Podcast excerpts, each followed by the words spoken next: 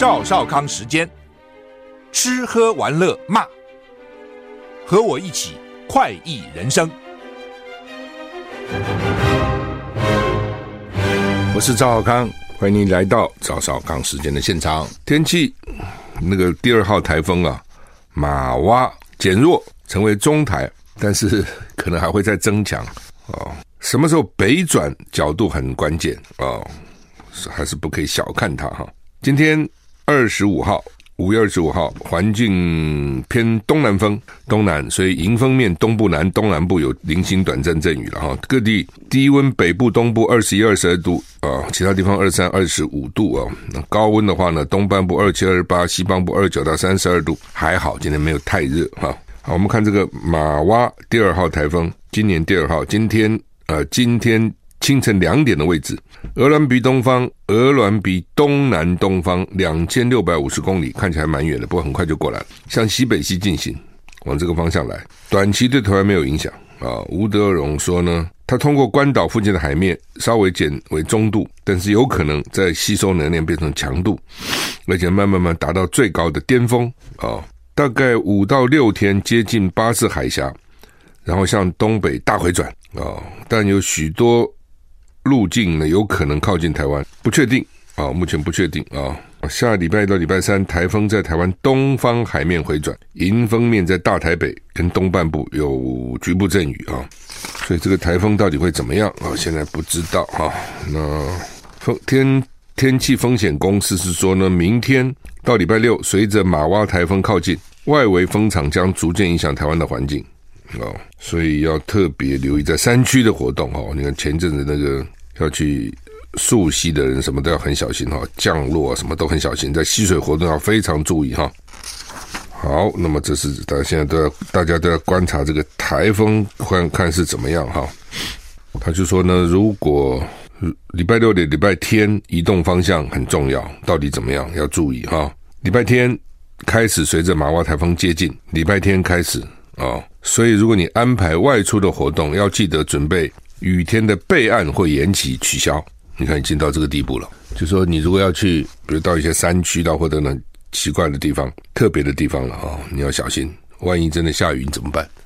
哦，或者你有一些室外活动啊、集会啊等等，你有没有备案？通常以前比如说我们准备证件发表会或演讲都要有备案，一旦下雨怎么办？你总不能让听众坐在雨里啊。那旁边有没有什么礼堂啊？学校礼堂可以借啊，或者等等之类的，都要想好这个备案啊。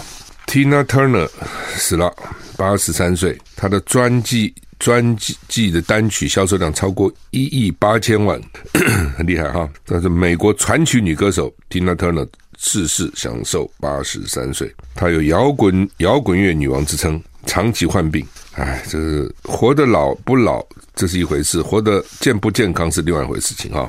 他曾经获得格莱美奖，活跃于一六零年代到七零年代中期，曾经被《滚石》杂志称为史上最伟大的歌手之一。专辑，他的专辑跟单曲总销售量超过一亿八千张。他跨行演戏表现也不错啊。他的官方 Instagram 呢已经说过世了啊。他的声明中说，凭借他的音乐跟对跟对生活的无限热情，他风靡全世界好几百万歌迷，也启发了明日之星。就很多人因为他，所以慢慢也成为歌这个歌星的哈。他把他最伟大的作品，他的音乐都留给我们，所以我们向他的家人致哀。这是他的 Instagram 上面的声明哈。报道说他长期受到病痛所苦，他在瑞士苏黎世家中安详辞世。BBC 报道他近年健康问题缠身，包括癌症、中风、肾衰竭。歌手玛丽亚·凯莉向他致敬，表示 Tina Turner 是神奇的表演者，是音乐家。跟一个开拓者，他鼓舞了全球的女性。BBC 在二零一八年访问他的时候，他透露自己曾经遭受家暴的经历。哈，《华尔街日报》说，美国跟中国正在修补关系，但是各有盘算，而且埋有未爆弹，那也是废话了哈。当然是各有盘算。美中近期修补关系动作不断，双方商务部长本周预定会面，还中国的商务部长要去美国访问了哈，备受关注。那美国的商务部长是非常反中的。《华尔街日报》报道，两国缓和紧张背后各有盘算。美方二月击落大陆侦察气球后的分析结果，攸关和解进程。我不懂，二月就把那个自杀气球打下来，现在五月快六月了，还没有还不告诉我们到底那个气球搞什么？理论上那个气球搞什么，很快就会知道了嘛。不是这样子吗？哦，到底那个气球这个是不是间谍气球，还是气球其实都毁了，也找不到什么证据，还是它就是个间谍气球？所以这就会影响双方的关系哈。那目前老美呢，也许已经知道了，只是留中不发，有各种可能的，而且它就是个间谍气球嘛。那我先不讲，我留在手上做杀手锏。一种是根本没什么，但我也不讲，哦，故弄玄虚，装神弄鬼。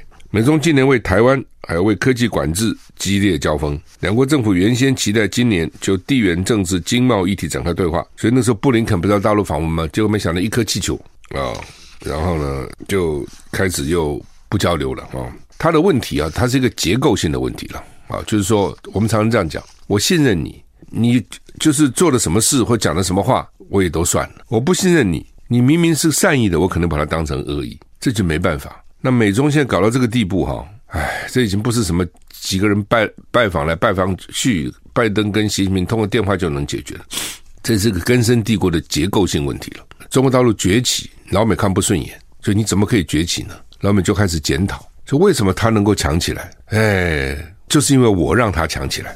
我如果不把他拉到 WHO 里面、WTO 里面，他不可能这个这这贸易做这么好啊。我若不是主张地球是平的。对不对？然后呢，他怎么可能把东西都卖到我们这边来呢？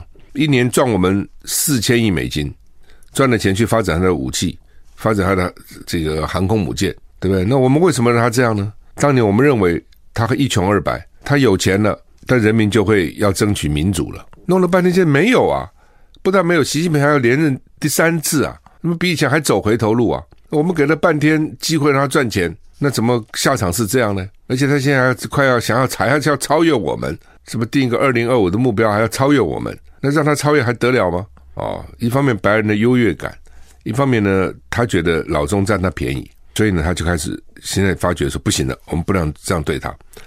老美有一段时间对老老共真的很好，以前到美国留学，台湾学生很多拿奖学金，后来都不给了，都给大陆学生了。他觉得台湾有钱的，你们自己出钱念书，大陆穷。我们应该好好培养他们的学生，将来他们回去以后呢，把民主的思潮带回去。后来发觉这没成啊，他怎么还现在变这样这样呢？其实是看你从哪个角度看。你说大陆有没有变？其实变很多了，真的变很多。只是他还维持他的一党专政，那就是共产党嘛。那没有什么，他有定期选举，不过他的选跟西方的选举又不一样。那从老中的角度看，不又不一样了，对不对？什么你开放让我们去，这我们人民努力的结果啊。我们十四亿人，对不对？这个流血、流泪、流汗，辛苦制造便宜的东西给你们用，让我们的空气污染、地地土壤污染、水污染，对不对？你们没有我们，你们怎么活啊？你们多贵啊？你们是怎么过啊？那么你们不是讲自由贸易吗？那现在怎么因为我们起来了要背革我们呢？我们从满清末年受的百年的屈辱还不够吗？对不对？你这些白你们这些白眼鬼子还要联合起来再整我们吗？我们已经不一样了。中国已经先，中国人民站起来了，富起来了，强起来了，不，我们不再受你们的欺压。就这两个，这这两个基本的矛盾啊、哦，很麻烦了，真的不容易。再加上台湾又夹在中间，这几个月来，中国大陆屡次回绝，好，美国高层要求对话，拜登想跟习近平对话都没通嘛。我昨天在战情室也讲啊，最近也老美讲说，你上次他们在阿拉斯卡。中美双方的外交高层在阿拉斯加见面，搞得不欢而散。那是种下了以后，他们都不想再见面的这个原因哈。那老美内部消息就说，就是老美几个代表看到老中代表，就先就跟他讲说，我们反对你们了，我们讨厌你们了，我们不喜欢你们的制度，对不对？所以呢，你们放心，我们将来一定想尽办法扯你们后腿，想尽办法打击你们，想尽办法对抗你们，想尽办法制裁你们。不过还是可以合作了，包括那个地球暖化了。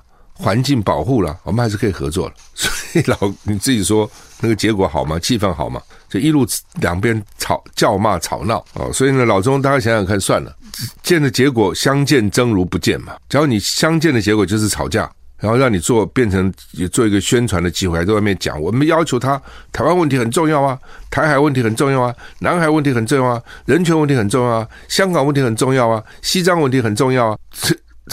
讲了半天，那干嘛见呢？哦，而且每次见完以后，就更加多的制裁。假如说我们见面通完电话，那大家关系好一点，所以原来的制裁可以少一点。没有啊，这制裁一一一层一层往上加，我跟你见干嘛？就算了啊。所以这几个月呢，这个中国虽然呢好几次否决了美方的要求哈对话，但是私底下外交动作是没有停的哈。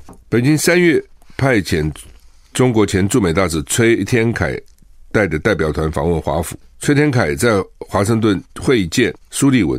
就是美国国家安全顾问，还有副的副国务卿雪曼，传达北京有意在俄罗斯跟乌克兰交战时间办和事佬。因为中俄关系紧密，美国跟其他西方官员对北京劝和促谈能力与意愿怀疑。崔天凯会见苏利文跟雪曼时候表达，中国大陆无论怎么做怎么说，美国都会加以阻挠。有表达这样的挫折感。代表团带回北京的讯息是，华府希望两国更深入沟通。就是崔天凯也跟美国人讲说，我们怎么做哈，你们都不会同意的。所以看起来老中对老美大概也慢慢也也了解，也更了解，也也也失望哈。美国众议院的中国委员会通过台湾报告。美国众议院新搞了一个委员会嘛，就是中国问题特别委员会。礼拜三通过台湾报告，提出十点建议，包括。加快交付军售，跟美国盟友合作，制定联合计划，扩大美台联合军事演习，成立美台联合计划小组等。中国问题特别委员会礼拜三口头表决通过，为解决维吾尔族灭族问题，强化台湾威慑力，以阻止中国入侵台湾两份提案。这是这个委员会成立以来第一次的报告。台湾提案是委员会四月份兵棋推演后做的，针对。加强台湾的吓阻力，提出的十项建议哈。那主席是说呢，委员看到吓阻失败产生可怕的后果，要确保这种情况不会发生，所以压倒性通过十项政策建议。报告发现，美国关键基础设施容易受到中共网络攻击，台湾持续面对中共网络攻击。那美台军队在计划与行动还没有一体化，应加强美军基地，以抵御中共解放军攻击的可能性。一旦发生危机，对台湾的补给上非常困难，所以报告就有十点发现，所以提出十点建议，包括透过多年采购，增快远程攻击武器的数量，增加跟增快啊，联要联合计划，那要中共呢在打台湾的时候付出沉重的外交跟经济代价，扩大美台军事联合演习，在台湾在向台湾提供必要的硬实力啊，等等等等了啊，反正呢。而且他们要建议增加美国自己的关键基础设施的网络韧性，尤其跟国防有关的部分哈。就是老美现在发觉这必然如此嘛。那日本，日本它的宪法是个和平宪法，日本到现在为止也没有日本的什么军队哦，其实没有，它只有自卫自卫队。但日本的军事弱吗？不弱的，日本军事很强。为什么？它有钱嘛。当然政府有钱，它就有预算，对一部分的预算来发展军备，那就很厉害。所以呢，这老美怕啊、但是老美自己看，老美的军费很多。我一直在想着，老美的国内的公共建设这么烂，各地的机场、纽约的地铁，还很多地方还没地铁呢。美国有地铁的地方还真不多，就靠高速公路、或铁路啊。铁路其实主要是货运比较多了，但是客运也也有了，看从哪里到哪里了啊。你从纽约到到华盛顿，也不少人坐火车的。但是基本上美国公共设施实在是不行，机场啊什么都很烂。那这钱用哪里去了？哦，我觉得军备军事占它非常大的一个部分。你自己看，它军费真的多，尤其海外这么多基地，养那么多人，海外还要加急，哦，非常的昂贵哈。好，DeSantis，佛罗里达州长，他是川普最大对手。我看你将来的共和党提名就这两个表演哦。那他还很绝，他接受呢马斯克推特的直播访问，推特现在被马斯克买去嘛。啊、买去裁裁裁了一堆员。那现在马斯克就担任节目主持人，访问 DeSantis，在这个马斯克推特的访问中宣布，他要选竞选共和党的提名。哦，美国总统对在共和党的提名。哈、哦，那他说这个 De De DeSantis 说呢，他将角逐总统大选，引领伟大的美国再起。其实那是川普原来的口号：Make American Great Again。M A G A 啊，去年十一月，DeSantis 以超远远超过民主党对手近二十个百分点的差距连任佛罗里达州州长，声势大涨，被视为共和党川普的最大对手。川普先前已经宣布将角逐共和党党内提名，你们有没有像侯友谊哦？去年呢，这个一二六大赢林佳龙，哇，声势就大涨。之前侯友谊能不能选总统，其实大家还都在看。啊，为什么要看什么？就看他到底赢林佳龙多少。哎，赢很多。所以当去当这个去年十一月 d e s e n t i s 呢超过二十趴赢民主党对手的时候，哇，他们就说共和党将来就是他了。其实你仔细看他跟侯友，我才刚想的，我觉得还有些地方蛮像。第一个以大赢对手，第二个呢，他在佛罗里达，所以呢，基本上呢，他会讲西班牙话。那边古巴裔很多，美国人现在西班牙裔的选票不得了哦。为什么？因为西班牙西班牙裔的人基本上都是天主教徒，天主教徒是不节育的。理论上，当然你不能说每个人都不节，所以呢，生孩子都生很多这样，生很多孩子 那就是选票哎哦。他们说现在新出生的美国纯种美国白人已经少于一半了，所以以后 美国选举会有什么结果？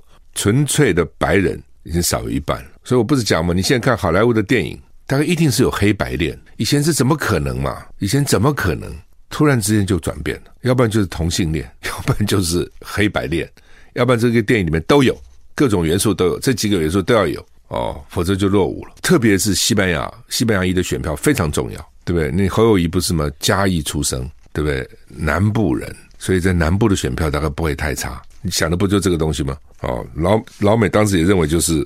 DeSantis 了，当时觉得 DeSantis 是共和党的救星，就没想到川普还要继续干啊、这一弄又被检察官起诉，哎，这样大家同情川普的票也多了、哦！当选过关，落选被关，又这招又来了，所以川普募款也增加了，所以到底会鹿死谁手，现在不知道。DeSantis 今天接受马克斯马斯克访问呢，据说吸引了四十万人上线观看。DeSantis 已经成为美国保守势力的新宠儿。他主张美国跟日本要团结，要贺阻中共犯台，希望两岸维持现状。他已经他四十四岁，已经跟美国联邦选举委员会递交要选二零二四年大学需要的文件。CNN 报道说，DeSantis 资金充足，知名度高，民调也比除了川普以外其他人都高。他因为支持禁止在小学开设性取向和性别认同的课程的法律，遭到迪士尼批评，点燃双方战火之后，迪士尼就 DeSantis 终止迪士尼对特别自治区的控制权，双方持续交锋一年，一直受到媒体的关注。什么意思？迪士尼在佛罗里达，在 Orlando 那一带有一个叫做 Disney World，我们台湾人比较熟的是 Disneyland 迪士尼乐园，在加州。但是呢，我第一次到迪士尼。迪士尼乐乐园不是到迪士尼，不是到加州，我是到佛罗里达，就是它这个地方。佛罗里达叫做 Disney World，迪士尼世界很大，比那个加州那个大很多哦。那为什么会去呢？那个时候因为我从学校在南卡罗来纳，我们中国同学开车，台湾同学开车到佛罗里达，到罗德代堡替我们中华青棒加油。那时候我们不是有少棒、青少棒、青棒吗？我们青棒在那边打，在在 Fort Lauderdale 罗德代堡很远呢，其实开车很远呢，一路开，你看多多爱国，功课那么重，我还记得晚上考，下午考完试，晚上这样漏夜开。那到，因为你到既然到了佛罗里达嘛，哦，所以也就去迪士尼世界去玩了一下，哦，那时候包括什么 Six Flags，什么六旗乐园等等，那那时候也是全世界最精彩最。刺激的云霄飞车也在那里。迪斯当时迪士尼乐园在新建的时候，大家跟佛罗里达州政府有一个协议，就我们有自治权，就是啊，我我这我这里面不受你佛罗里达法律的管辖，我可以自己管自己，我定有我的自治自治的规则，所以他自己管他自己。但是因为呢，为了刚刚讲的这个，在小学开设性取向、性别认同课课程。州长现在禁止在小学开什么字，就什么同性恋啊，什么禁止。那迈这个迪士尼呢就反对，吵了一年以后呢，州长说停止你们的自治权，那我通通收回来。那刚刚我讲这个迪士尼这个事情就是这样，因为我朋友刚好住在佛罗里达，他告诉我，他说迪士尼自己很笨哦，但可能是什么地方角角什么角度的，迪士尼自己可能有他的员工啊，员工可能很坚持啊，哦，这个就是要在小学就要教。这个有关同性恋啊，有像有关性别的这些法律啊等等，就要教哦，很这是我们的原则啊。这个 dissenters 就好，你的原则不给你们治外法权，通通收回来，通通我管。迪士尼损失惨重哦，它里面很多原来是对他非常优惠的这些条件，这下都没了。那当然也因此一定会在舆论上引起论战哦，所以他们就说双方吵了一年，也引起美国相当大的瞩目。但是不管怎样，他是人气很高的哦，又年轻。哦，又又这个能够吸引到西班牙的选票。俄国国防部起火，奇怪，而且是大火，到底怎么回事？俄罗斯国家通讯社报道，俄罗斯国防部发生火灾。美国情报指出，这个月稍早也发生无人机攻击克里姆林宫的事件。乌克兰当局可能应该对这个事件负责，就是乌克兰当局搞出来的。美国 CNN 说呢，在莫斯科市中心的俄罗斯国防部大楼发生火灾，火灾地点在大楼阳台，已经紧急处理，原因有待厘清。五月的初的时候呢，克里姆林宫曾经发生由无人机引发的小型爆炸事件，当时莫克莫斯科声称是企图扼暗杀普丁。那美国官员听到乌克兰官员说法，显示乌克兰应该为这个无人机攻击克里姆林宫事件负责。报道中说，推测是乌克兰特种作战部队所为。报道说，美国官员认为，乌克兰总统泽伦斯基在内的乌克兰政府高官不太可能下令攻击或事先知情。攻击克里姆林宫的无人机很小，所以呢，可能没有触发俄罗斯的防空系统。泽伦斯基事先已经否认是他搞的。另一方面呢，佣兵集团瓦格纳负责人说，如果俄乌战争继续，一场新的革命可能会动摇俄罗斯。他甚至警告，俄罗斯人可能会有反抗行动。哎，就是说，虽然泽伦斯基他们自己否认，但是乌克兰可能里面有不同的团体干出这样的事情。你看我的分析多正确，对不对？当时。俄罗斯就说是他们要暗杀普丁，哎呦，我就说你不要开玩笑了，一个小小的无人机，又不是美国那种死神，他能暗杀什么普丁啊？你看过克里姆林宫没有？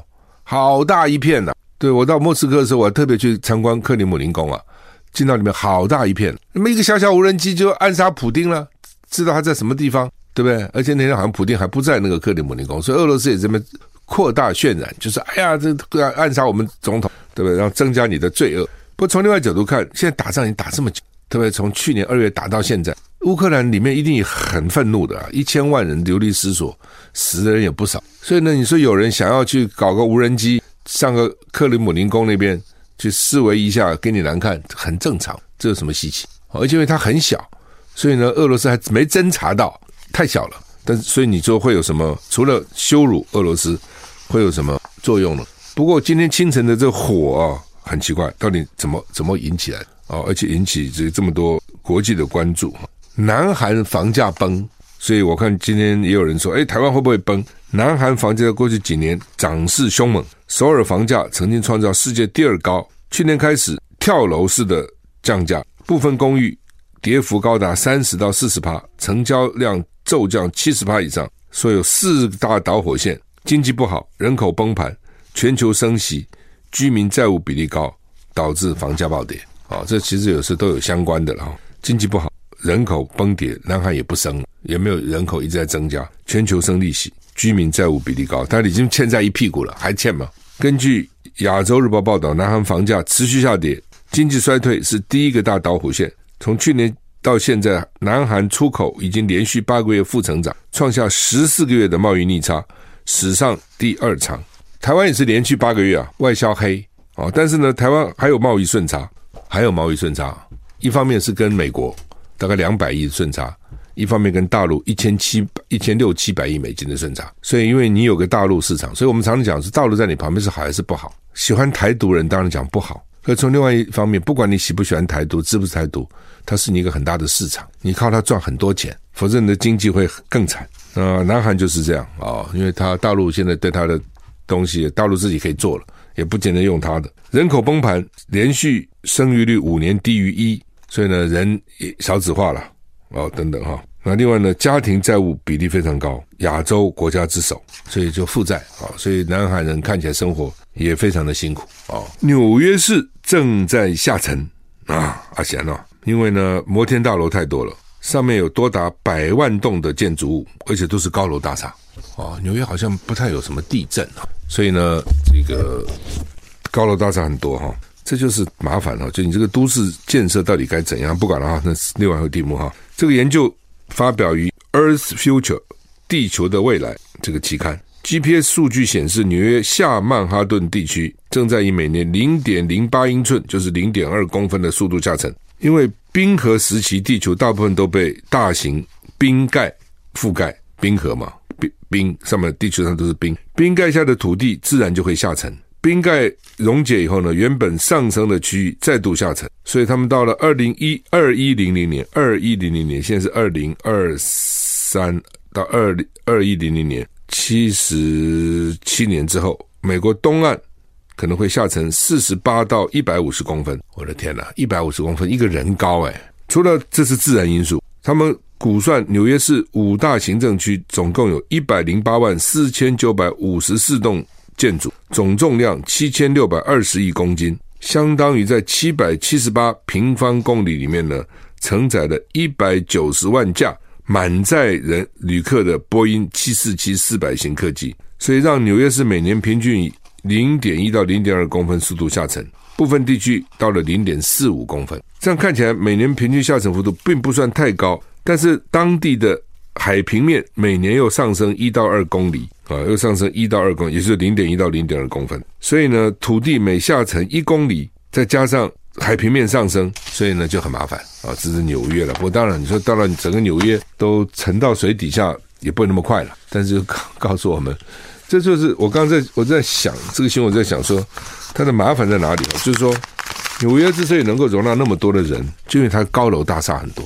以往的都市计划概念就是呢，人住在郊外，然后呢到都市来通勤。以前都是这样，美国也这样啊。所以美国早上四五点的高速公路上满满都是人车，他们的生活很辛苦的，不像台湾这么舒服啊。你谁几个人四五点起来是为了上班，他们经常这样子。否则你到了拥挤时候，你根本车子都动不了。所以他们喜欢住郊区，呃，有院子啊，然后呢上班到市区来。后来就有人就有新的。理论是说这个不好，应该让这都市里面盖高楼，好，尽量用它的容积率。在都市里面盖楼呢，这样好处是什么呢？就不必通勤了嘛，你不需要住在郊区，就到市区来嘛。对，我下了楼，可能走两步就是我办公室啊，哦，这样可以减少很多的汽车造成的污染了，减少很多的能源的这个消耗啊，哦，所以跟以前概念不同。所以现在的什么那个 zoning 啊，这个容积率啊、建蔽率啊这种管制哈，可能要要有不同的看法。哦，以前就是哇，管得很严啊，这个不行，那个不行。他们现在新的看法就是，你容积率放宽嘛，盖高点有什么关系呢？宁愿盖高哦，然后呢留下空地嘛，因为你盖高，你旁边地就就比较多，空的比较多嘛。你建蔽率不要变，或建蔽率不要变，但容积率提高，嗯，就可以容纳更多的人，就减少你通勤的各种的问题啊等等，这是另外一种新的讲法。但是呢，看到纽约又又不能太多啊，太多不地层下陷也很麻烦哈。呃，《中国时报》的头版登一个新闻，就是美方证实受台湾 F 十六遭遇复杂的开发挑战哦，所以为什么交付延宕呢？说技术问题比疫情更棘手，这什么意思？之前就说之所以没有办法交给我们，是因为疫情，很多工程师啊、员工啊、技工啊都染疫了，为什么给你飞机呢？所以他们这个还不是主要的原因，是那个技术问题，因为 F 十六 V 是他特别给我们做的，我们原来买的是 F 十六 AB。他现在新的叫 F 十六 CD，那我们就说你给我们，那我们现在就买了 AB，你就卖我们 CD 不好，不不行，卖你 CD 太先进。这样好了，我先把你那个 AB 哈给你改一下，变成有 CD 的功能，这是一种。第二种呢，我再给你做六，我们买六十六架，叫做 F 十六 V，特别为台湾做的，这一特别就麻烦了。人家怎么用就怎么弄，人家已经飞过了，打也实习过，搞不好实验过，搞不好打过仗了。缺点在哪里，优点那里就知道。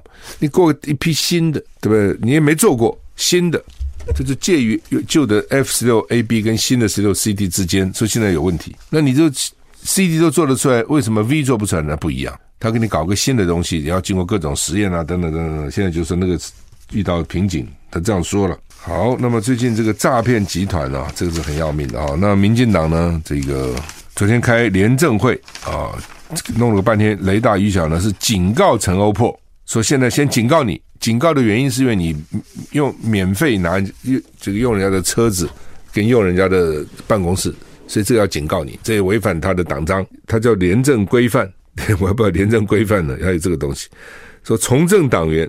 不应该无偿使用别人的东西，这东西就要很小心了。别人为什么给你这些东西呢？呃，那个钱不是钱啊，别人的钱都不是钱啊。我那时候当议员立委，也有企业界愿意提供啊。哎呀，我们提供你车子司机啊，哎呀，我们提供你办公室秘书啊等等，我通通不要。